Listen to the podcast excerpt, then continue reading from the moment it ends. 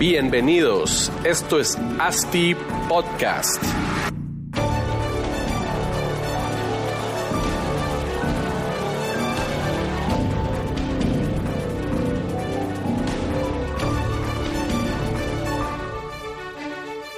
Hola a todos, bienvenidos nuevamente a un nuevo episodio de ASTI Podcast. Este es ya el episodio número 21. Es un, un, episodio especial ya que es el primer episodio en todos los que llevamos de ASTI Podcast en que vamos a hablar de temas legales para desarrollos inmobiliarios. Em, el tema que estaremos tocando el día de hoy es cómo realizar o qué realizar en un due diligence para proyectos inmobiliarios. Y para hablar pues del tema hemos invitado a la experta María de los Ángeles Centeno, mejor conocida como Marielo Centeno. Marielos es abogada y notaria con maestría en Derecho Mercantil, tiene más de 15 años de experiencia en, Derecho Inmobiliario, eh, experiencia en proyectos verticales, horizontales, de vivienda, comercio, etcétera, etcétera. Entonces, bienvenida Marielos. Hola, ¿qué tal? Mucho gusto, gracias por la invitación. No, hombre, gracias a ti por estar el día de hoy con nosotros aquí en el podcast. A ver, due diligence. Es la palabra en inglés para lo que es una debida diligencia, ¿verdad? Correcto. Es el, básicamente es el proceso de investigación que debemos de llevar a cabo sobre el objeto de un negocio. En este caso, o en casi el bastante por ciento de nuestros casos, es el terreno para un desarrollo inmobiliario, ¿verdad? Em, este es el, el debido proceso o tiempo para detectar posibles riesgos jurídicos que tengamos en un posible proyecto, ¿no? Sí, correcto. Eh, cabal, como tú indicaste, ¿verdad? Due diligence es debida diligencia. En este caso es el estudio que tú le haces, el estudio legal que tú le haces al inmueble, ¿verdad? Antes de adquirirlo. Eh, esto lo puede hacer un desarrollador inmobiliario, una persona individual que esté interesada en una compra, ¿verdad? Muy importante, cada, cada abogado, cada firma legal tiene su, su proceso para hacerlo, pero sí súper recomendado, ¿verdad? Ya vamos a ir platicando por qué. Sí, no, seguro, al final, pues el, el, entrar a un, a un desarrollo inmobiliario, un negocio de estos, pues no son, no es una inversión de cinco quetzales, entonces es súper importante y por eso le estamos dedicando un podcast entero a este tema en saber cuál y por qué es tan importante el hacer un due diligence correcto para evitar que en el proceso de nuestro proyecto pues nos salten eh, temas que podríamos haber visto desde un inicio y que hasta nos pueden votar un, proyecto que, ya tengamos o una inversión que ya hayamos hecho, ¿verdad? Entonces, ajá. Yo te diría, ¿verdad? Eh, ¿Por qué es tan importante? Primero proteges tu inversión. Desarrollador o persona individual, como tú decís, no son cinco quetzales. Estás protegiendo tu inversión. Eh, segundo, estás protegiendo la inversión de tus clientes. Claro. ¿Verdad? en el caso de un desarrollo inmobiliario y también estás protegiendo tu nombre como desarrollador. Por eso es que es tan importante, porque algunas veces no es como voy a desarrollar un proyecto, sino que querés quedarte en el mercado y entonces eh, si no solo entrada y salida, sino a esto me voy a dedicar, tengo que tener un, buen nombre y si desde el primer proyecto lo hago mal... Ahí venís para abajo, ¿verdad? Ajá. Y muchas veces de verdad que es por no haber, por haberte saltado el, el detalle, ¿verdad? De haber hecho un estudio al inmueble en el que estabas interesado. Claro. Ahora, Marielos, contanos, según tu experiencia, ¿cuáles son los problemas más recurrentes que saltan o que se encuentran en uno de estos procesos de investigación o due diligence? Ya, mira, yo he visto varios problemas, ¿verdad? Eh, primero, eh, tenés que revisar eh, el terreno, más o menos te voy a dar una serie de pasos que yo diría que todos los abogados deberíamos de, hacer, ¿verdad? Para revisar el inmueble y, es, y es tan fácil porque ahora eh, tenemos el Internet al alcance, ¿verdad? Eh, podemos hacer investigaciones por ese medio, eh, tanto electrónicas como físicas, ¿verdad? Em, que son mucho más rápido, ¿verdad? Electrónicamente. Imagino que antes tenías que ir a, todas las entidades, registro, etcétera, etcétera, a, solicitar información y probablemente se tardaban días o semanas en entregártelo. Y de hecho yo todavía recomiendo que eh, aparte de, utilizar el medio electrónico que nos sirve mucho y te da más fluidez y más rapidez en la investigación, que también eh, hay que apersonarse a los, a los registros, ¿verdad? Eh, está tema de, de investigación en el registro de la propiedad.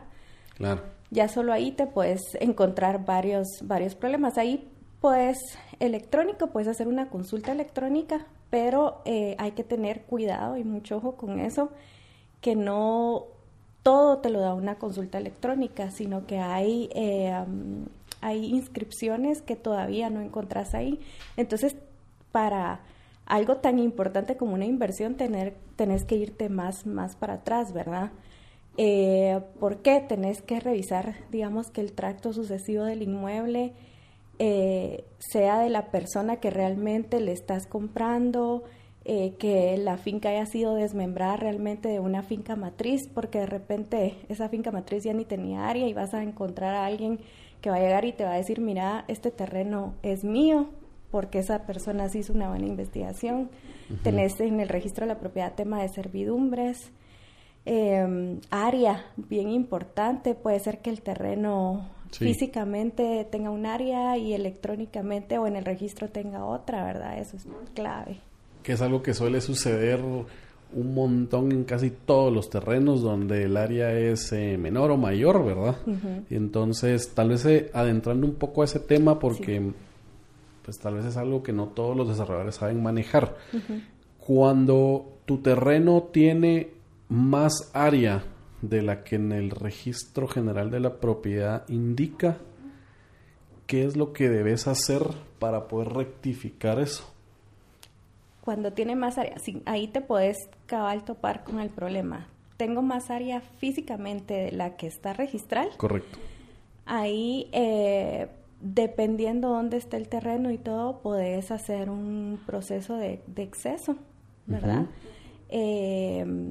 Es un, es un procedimiento que te va a llevar de ocho meses, bueno, poniéndolo un plazo, un plazo fácil. optimista, ¿verdad? A dos o tres años te puede llevar. Entonces imagínate lo importante que es que antes de hacer una inversión te des cuenta cómo está tu tierra, porque tal vez tenías previsto en tu cronograma que el otro año ibas a empezar a vender y de repente te topas con eso. Y ahí sí, estás perdiendo área, pues. Y en esa, en esa opción que vimos ahorita, o en este caso, pues obviamente, como tú decís, no querés perder el área eh, aprovechable, porque si físicamente la tenés ahí y es tuya, eh, pues eso te da un, un potencial de edificabilidad bastante más alto y poder generar bastante más em, eh, construcción y área vendible para hacer que el negocio sea bastante mejor. Ahora, el proceso de, de, realizar esta rectificación de área,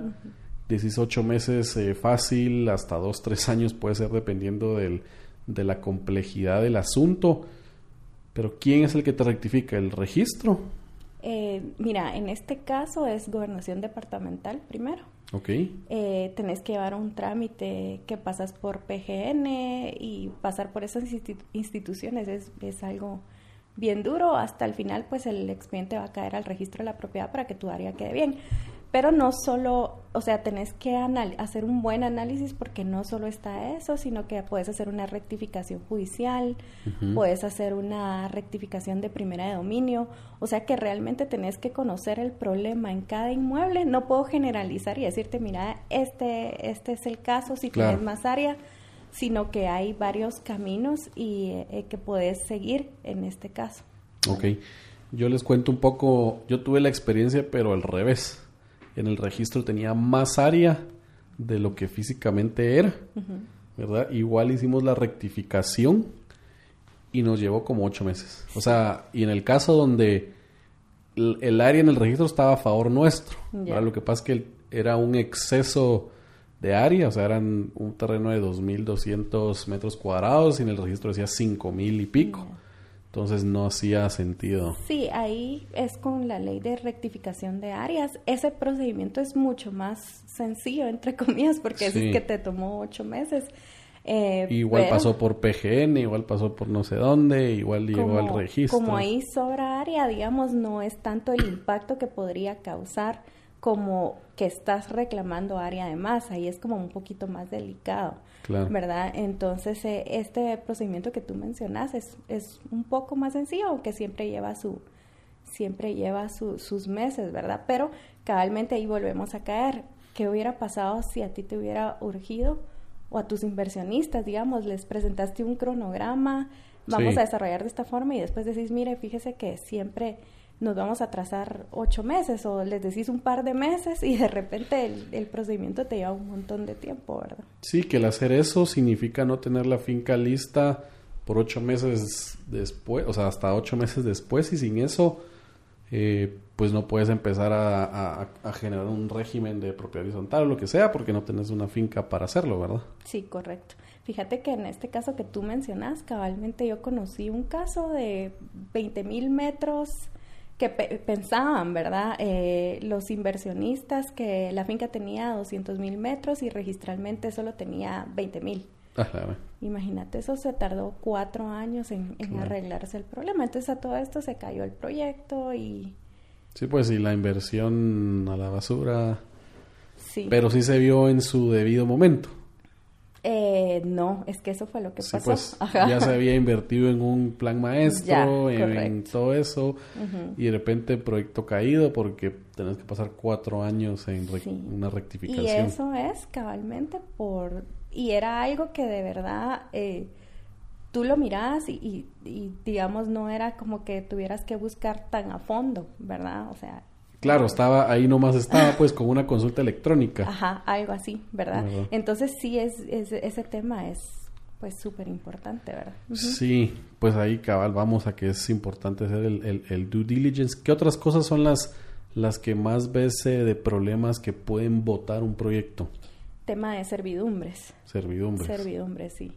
Eh, digamos, tú estás interesado en un, en un terreno, ¿verdad? Y vas a ofrecer salida por un lado, salida por el otro, y de repente te das cuenta que la salida, que una de las salidas, una es pública y otra es privada.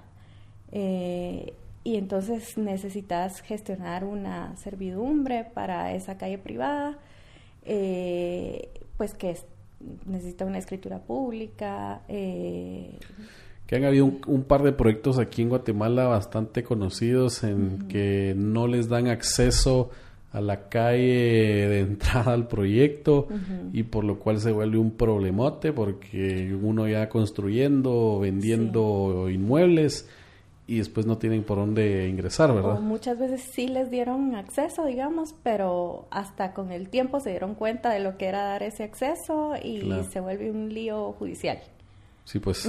Ajá, sí. Y te perjudica hasta puede ser más de ocho meses. Sí, cabal, y tú vendiendo con ese paso, entonces eh, sí, es un tema bien delicado. Y pues, obviamente, es imagínate la gente que compra su casa, su inversión, o sea... Sí, no, y que, y que piensan que todo está bien y un temita legal así puede saltar y... Se te viene todo para abajo. Se viene todo para abajo, ¿verdad? Tal vez contanos un poco para todos los desarrolladores que nos escuchan, no abogados, ¿qué le debe pedir el desarrollador a su abogado o a, la, a su firma? Eh, o que investigue, o sea, qué, qué cosas se le piden al del terreno, digamos, para poder hacer una investigación de vida. Mira, a quien le vas a comprar, ¿verdad? Y yo, yo te diría con que le traslades a tu abogado la finca folio y libro, el número de finca folio y libro, ya se pueden hacer maravillas. Sí, pues. Ahí ya La clave es tener finca folio y libro. La clave es esa, digamos. Eh, que muchos no lo dan, hasta ya estar en un proceso ya ya más, más formal, pero digamos, o sea, ese, ese paso sí es súper importante, no te vas a ir a ciegas, pues, ¿verdad? Eh, entonces yo te diría que con eso, pues nosotros ya podemos investigar, eh, como te decía, tema de registro de la propiedad primero, no solo una consulta electrónica, ojo con eso, ¿verdad? No solo decirte, ah, sí, está el nombre de quien te está vendiendo y ya no hay ningún problema, no. Es como, bueno, eh, tengo finca folio y libro, voy a sacar una certificación. De la certificación puedo ver inscripciones electrónicas antiguas, puedo ver em, que realmente la persona que te está vendiendo, cómo adquirió la persona que te está vendiendo, Em, también puedo ver planos, puedo ver medidas y colindancias. Eso es tema de registro. O si tienen algún gravamen, ¿verdad? Que eso también puede votar algo donde yo estoy vendiéndote, pero no te digo que la tengo hipotecada ante un banco. O un arrendamiento. O un arrendamiento, un usufructo, y yo estoy negociando por los derechos de alguien más. Ajá, y, digamos, imagínate que tú firmas una escritura de compraventa, no hiciste ese estudio y de repente te, no te lo topan en el registro y ahí hiciste un pago pues, bien grande. Ajá, o sea, eh, ese, está eso, está tema de, de DICABI, ¿verdad? Ver que coincida el último propietario con quien te está vendiendo. Catastro también, tenés que ver pues eh, si está inscrito, cómo está inscrito, también importante que, coincida ahí también tu área, ¿verdad? Para ver, pues siempre en, la MUNI manejan un área ahí catastral, que no sea mucha la diferencia. Que nunca le pega. Eh, pues para los desarrolladores es importante que el inmueble tenga dirección, ¿verdad? Em, también aquí en Guatemala eh, te puedes ir a investigar un poquito más porque está lo del tema del POT, ¿verdad? Sí, aquí en Guate puedes saber hasta qué puedes hacer. ¿Qué es? Esa también es, es importante. También me enteré de un caso de una persona que compró para inversión, nunca investigó el terreno, según eh, eh, esa persona era G4 que te permite una edificación bastante alta. Sí. Y resulta que era G, G2, una cosa así, ¿verdad? Ahí y ya pues. había comprado. Eh, no a precio de G4. A, precio de G4, correcto. Vio el lugar y dijo, ay, aquí está bonito para construir un edificio. Sí, que antes así, antes pre, proyectos prepot, podemos ver que sobre barrancos hacían edificios enormes donde seguro la tierra costaba una nada y podías edificar un montón y ahora ya, ya no, ¿verdad? Hasta incluso en el Ministerio de Ambiente eh, podés, hasta antes de comprar, hacer un estudio para ver qué tan qué tanto puedes construir en ese inmueble. Imagínate, hasta ahí puedes, puedes llegar antes de comprar. Sí, pues. Porque de repente te dicen, mire, no, porque tiene algo especial natural ese terreno, ¿verdad? Que no te vaya a permitir eso. Mira, Marielos, y cuando son em, terrenos afuera de la ciudad de Guatemala, en el interior, muchas veces aplica o no están en el registro general de la propiedad, sino hay que irse a, la, una institución que se llama el RIC. Ah, ¿Qué nos puedes contar de eso y cómo es el, el, proceso de, de, un de investigar un inmueble en el RIC? Pues fíjate que, mira... Eh, ¿Qué significa RIC? Es el registro de información catastral. Ok. Eh, pero fíjate que digamos, sí, sí deberían de estar en el registro de la propiedad. Tal vez tú, tú te estás refiriendo a los terrenos que solo están en posesión, que no tienen, eso es cuando no tienen finca, folio y libro. Pero realmente todos los, los inmuebles deberían de ir a parar, o sea, debería de haber una inscripción en el registro de información catastral, porque el RIC de lo que se va a encargar es de catastrar todos los inmuebles, ¿verdad? Entonces, em, ahí, digamos, ese registro se encarga de, de, hacer mediciones y va por zonas, ¿verdad? No sé si has oído tú de las zonas declaradas en proceso catastral. Van midiendo todos los terrenos y ahí cabalmente puedes ver si coincide lo catastrado, que es lo físico, ¿verdad? Con lo que te aparece en el registro de la propiedad. Eh, ahí te pueden declarar tu terreno como regular o como irregular. Si te lo declaran como irregular es porque tiene alguna discrepancia en tema de áreas que yo creo que aquí en Guatemala es bien normal que pase. Eh, también ojo con eso porque si ya está catastrado, cuando tú desmembras tenés que pedir una autoriza, o sea, te, tienen que autorizar el plano en el, en el RIC. Entonces, también esa es, esa es otra cosa de, los notarios, ¿verdad? Cuando te piden desmembrar un terreno, tú tenés que verificar que esa zona no haya sido catastrada o sí haya sido catastrada porque ese plano pasa ahí un proceso que te toma como un mes o dos meses en que te autoricen ese plano. Entonces, eh, eso también lo puede, y eso también electrónico, o sea, tú puedes... También se puede. Meter el lugar de donde es el terreno o con una llamada telefónica, o sea, es, a veces tan, tan, sencillo. Ajá, pero no lo hacemos. Entonces, el RIC lo que se está encargando es de catastrar todos los terrenos y también pues están los terrenos que no tienen finca folio y libro, que son los que están en, en posesión, ¿verdad? Ok. Buenísimo. Tal vez hablamos también un poco del tema de impuestos. ¿Cómo saber si el terreno que estamos comprando o recibiendo como aportación eh, está afecto a, a, IVA o al tema de timbres? ¿Cómo es este rollo? Contanos. Mira, ahí también en el registro de la propiedad es, es bien importante verificar ese tema, ¿verdad? Porque ya le puedes eh, indicar a tu cliente a qué impuesto está afecto. Sí. Pues realmente tú mencionas aportación, pero pues tú lo puedes adquirir de, de cualquier forma, ¿verdad? Puede ser una compra. Eh, ahí, digamos, está el tema del 12%, eh, que es el IVA, ¿verdad? Y el 3% de timbres fiscales. Eh, si es primera venta del inmueble, primera vez que se va a vender, está afecto la, tu, tu enajenación, digamos, eh, cuando tú lo compras, está afecta el 12%. Si ya ha sido previamente vendido el inmueble y ya pagó IVA, eh, se paga el 3% de impuesto. Eso es em, para tema de, de, compra. Ahora tú mencionaste aportación, pues para tema de aportación únicamente paga el 12% si el inmueble ha sido previamente aportado a una inmobiliaria. De lo contrario, pues en aportaciones, si algún, algún inversionista eh, lo va a aportar como, como, es, pues como parte de su inversión, ahí no paga, no paga impuestos. No paga impuestos, se aporta sin hacer algún, algún tipo de, pago. Pero también otra vez, ¿verdad? Verificar que ese inmueble no haya sido previamente aportado. Claro. ¿Verdad? Porque si no, a una entidad cuyo objeto sea inmobiliario. Si ha sido previamente aportado a otra sociedad, no importa, pero ahí tenés que... Lo importante es saber que no, no, el objeto de la primera, de la primera aportación no haya sido desarrollo inmobiliario. Ajá, con giro inmobiliario. Porque ahí sí entonces ya está afecto a un pago de, de IVA del 12%. Interesante.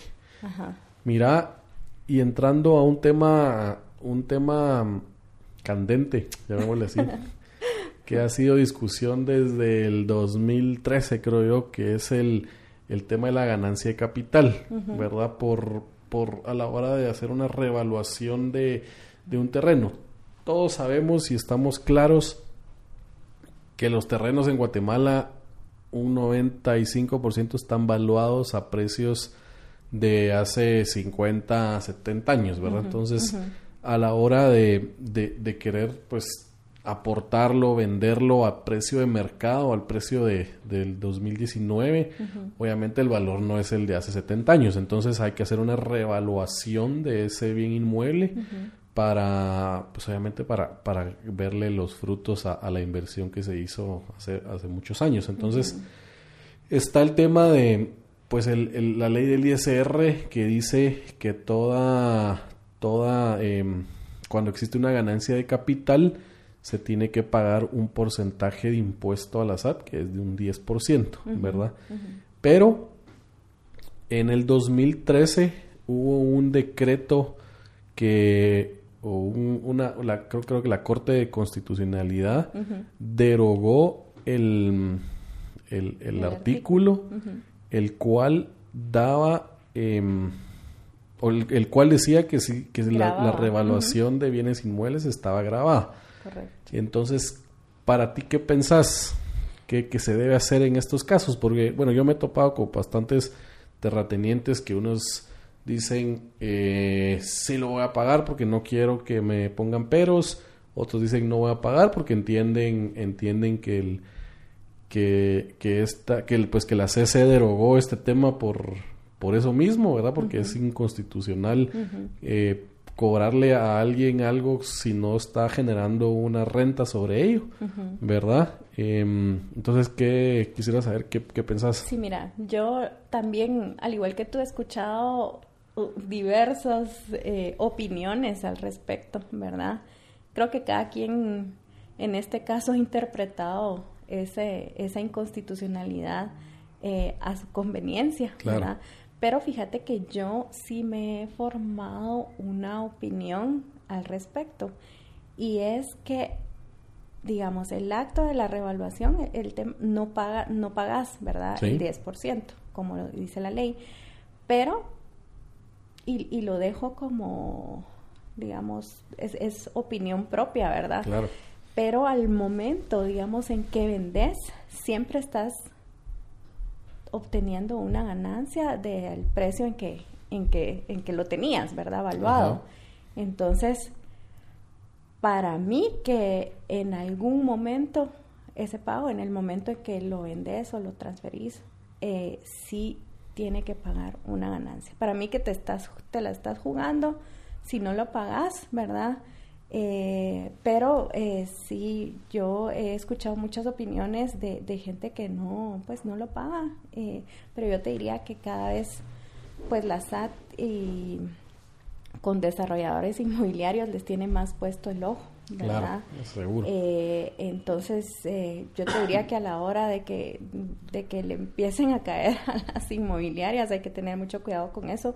Yo soy de la opinión que sí hay que hay que pagar. Hay que pagar el impuesto. Hay que pagar el impuesto. Yo estoy en, algún desacuerdo. momento sí, yo sé. Pero fíjate que, que sí, pues, ¿verdad? Eh, yo creo que el tema de, de, pago de los impuestos te da, eh, te da tranquilidad, ¿verdad? En todo el proceso. Genera tranquilidad porque muchas personas o, o terratenientes pues no sé quién no quieren estar expuestos a un proceso que les podrían eh, realizar una investigación por el tema, por este tema, ¿verdad? Pero uh -huh. viéndolo desde, desde el punto de vista del dueño de la tierra, eh, el cual, pues en su momento, o algún familiar le costó la adquisición de este, de esta, de esta tierra, de este inmueble, y a la hora que lo, lo quiere reevaluar, eh, ya de por sí está generándole al, a, la, a, la, municipalidad pues el, el tema del UCI, ¿verdad? Porque uh -huh. se aumenta el UCI a la hora de una revaluación, uh -huh. el cual es el impuesto único sobre inmuebles, ¿verdad? Uh -huh. que, que, ya va a empezar a pagar y aún así grabarlo por algo donde no, o sea, cuando, cuando es una aportación a un proyecto, yo lo veo así, yo no estoy viendo los frutos en el día en el día 1, uh -huh. ¿verdad? Porque lo estoy aportando el día de hoy uh -huh. y voy a ver frutos tal vez en un año 3, en un año 4, un año 5. Uh -huh. ¿Por qué debo pagar una, un, una ganancia capital en el, en el momento que lo estoy aportando a un nuevo valor? Sí, porque al, al, final, digamos, también como desarrollador te va a servir tenerlo en, en el valor alto. ¿verdad? Correcto. Porque... Sí. Para disminuir el, el, el, pago de impuestos. Correcto. Al final, ¿verdad? Sí, al final. Eh, sí, mira, yo, yo te entiendo tu postura, ¿verdad? Y a veces me ha costado con, con algunos clientes porque tienen, a veces tienen el tema, es que antes se podía y antes se hacía y antes, sí, pero la ley va cambiando y pues nosotros también debemos de ir cambiando y pues no hay, ni, yo siempre le digo a la gente, mire, no hay esquemas blindados, ¿verdad? No, seguro. Lo único que te va a dar tu tranquilidad al 100% es pagar las cosas como son, aunque duelan, ¿verdad? Aunque, y te digo duele porque miras, miras, el, sí. miras el tema de gobierno, ¿verdad?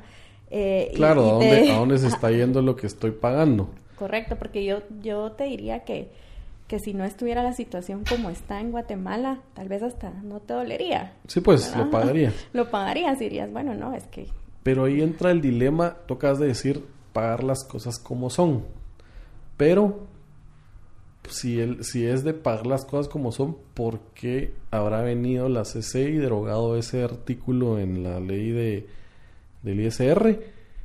Eh, como para decir, no lo paguen porque no es así, uh -huh. ¿verdad? Entonces, la gente que lo sigue pagando lo paga solo por el miedo de, de, que, de que vengan y los fiscalicen y les digan sí lo tienen que pagar porque creo que muchas personas han visto que la gente de, pues, de la SAT tiene criterios propios sobre lo que dice la ley.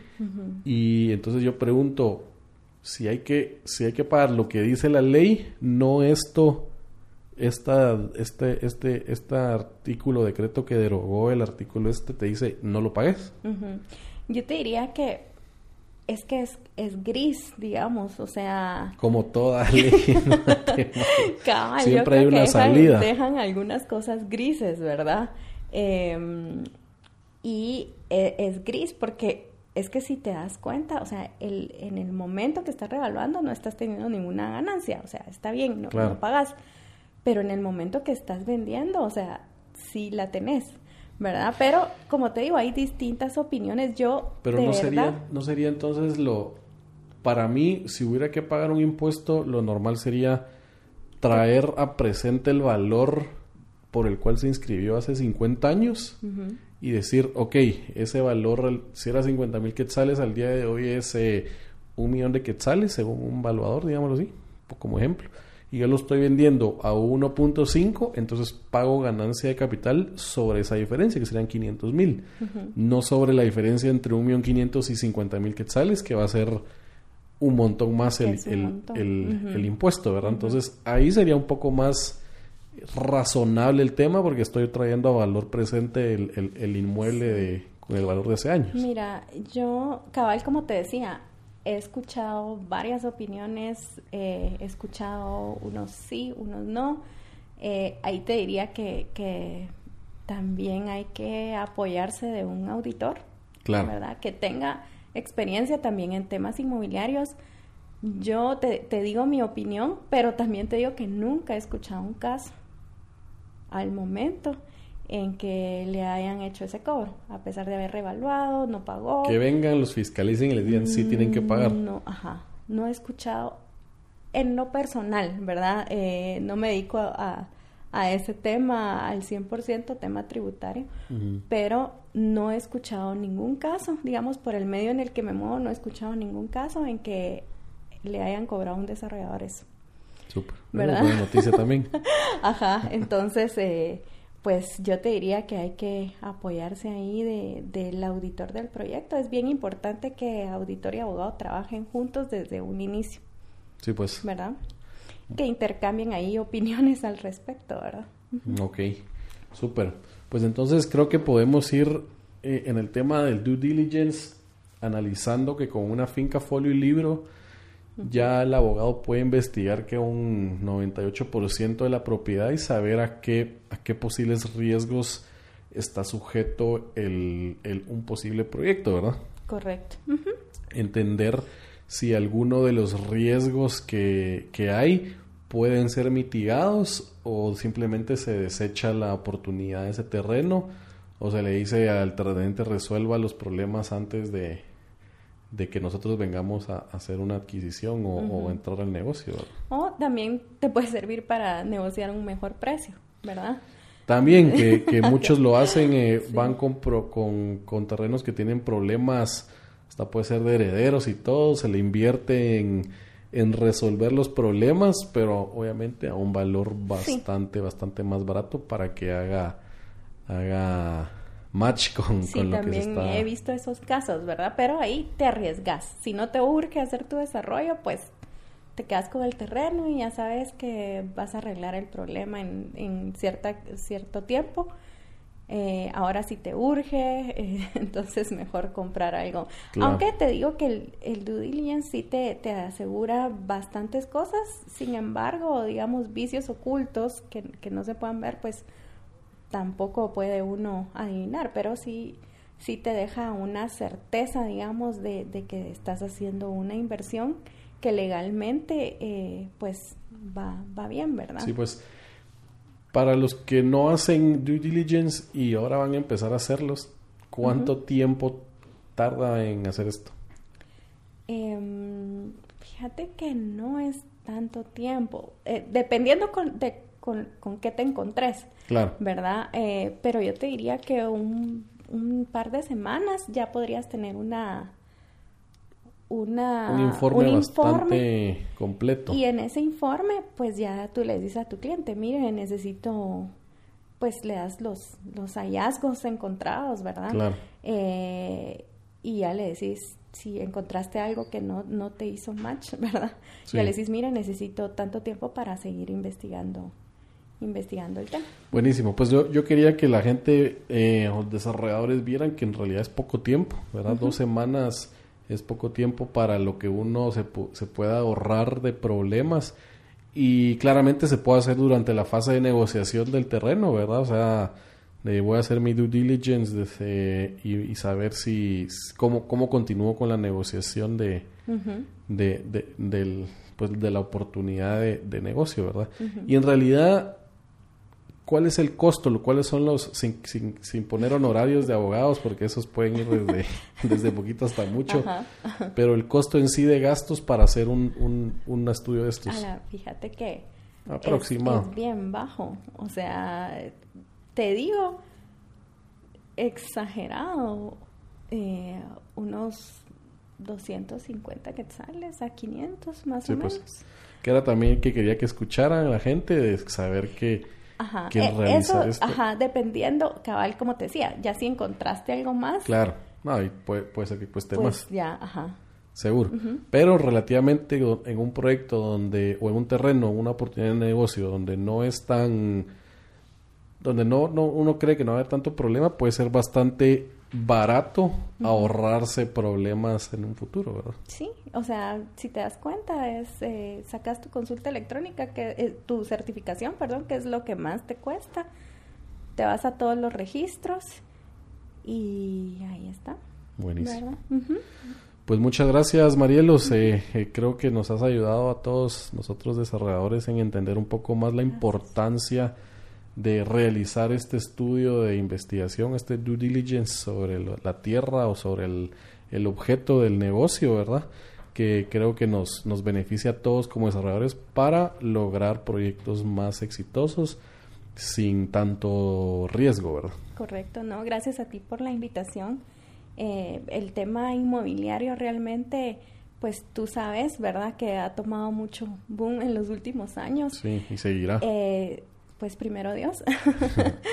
Pero eh, sí hay que tener mucho cuidado porque eh, pues los desarrolladores, cabal, yo, yo lo que miro es como a las personas que adquieren los inmuebles, ¿verdad? Entonces Sí. la transparencia que hay que tener en el, en el tema, el saber lo que estás haciendo, eh, el cuidar tu nombre, como te decía, el Claro. cuidar tu inversión, o sea, eso es bien importante. Y cabal, pues con un costo mínimo que te puede ahorrar miles después, Sí, ¿verdad? Entonces está como dar un pasito previo, ¿verdad? cabal. Que no cuesta nada. Buenísimo, Marielos. Tal vez nos dejas tu correo si alguien se quisiera comunicar contigo para Sí. empezar a hacer due diligence. Sí, con mucho gusto. Es mcenteno arroba cimabogados.net. Estamos ahí a, a la orden por cualquier cosa.